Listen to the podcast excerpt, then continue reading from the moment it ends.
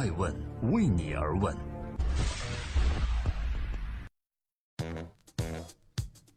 Hello，各位好，二零一七年的六月十九日，我是爱成，欢迎聆听守候爱问每日人物。每天晚上九点半，我们聚焦全球最受关注的商业人物，探索他的创新和创富精神。不管他是演员、导演、科学家、企业家、投资人，一个爱问都不会放过。今天的关键词再次开炮电影市场，你知道是谁吗？冯小刚突然开炮，现在的中国观众大呼：因为中国有垃圾的观众，才有垃圾的电影。很多人都知道，冯小刚被称为是中国电影圈里的小钢炮。上一次他开炮呢，是因为电影《我不是潘金莲》的排片问题，在微博上向万达开炮。而这两天，上海国际电影节正在举行之中，在两场不同论坛上，冯小刚再次选择开炮。而这次他又说了什么呢？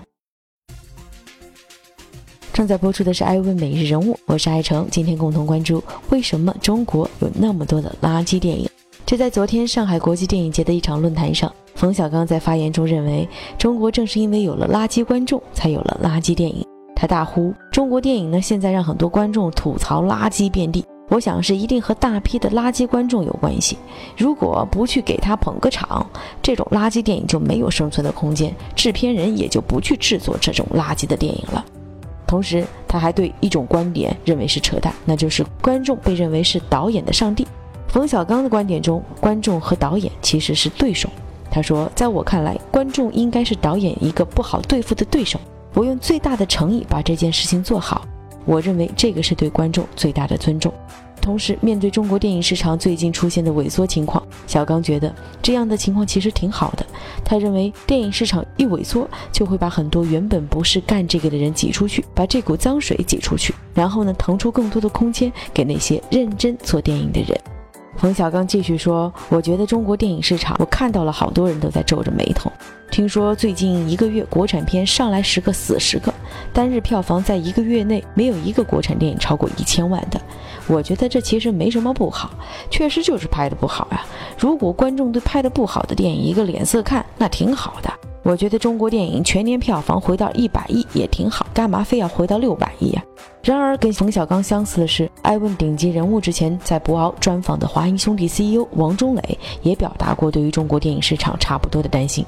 艾问发现，当中国电影曾经每年只能拍二三十部电影的时候，几乎有一半都能算得上是精品，而现在中国一年几乎要拍八百部电影，但能让影评人和市场认可的电影依然只有十几部。王中磊认为，是因为大家不够敬畏这样的市场，不够敬畏这个行业，而这样的做法也导致中国电影离世界最高水平越来越远。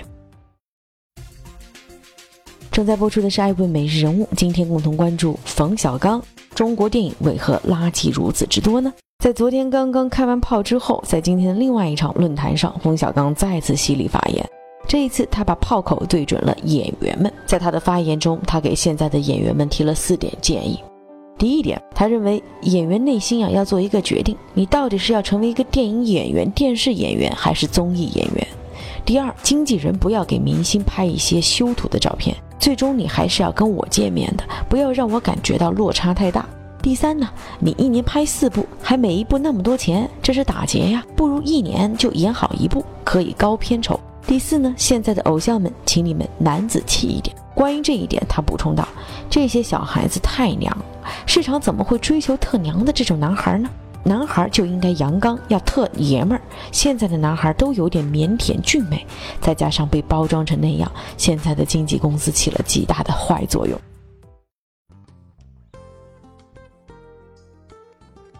在今天爱问每日人物的最后，欢迎各位微信搜索“爱问人物”的官方微信账号，或者登录我们的官网。在这儿有一个好消息，就是在七月份，爱问第三季的不死法则将由中信出版社正式出版。我们将盘点创业的征程中十种死法，并且探索盛衰之间是否有不死法则。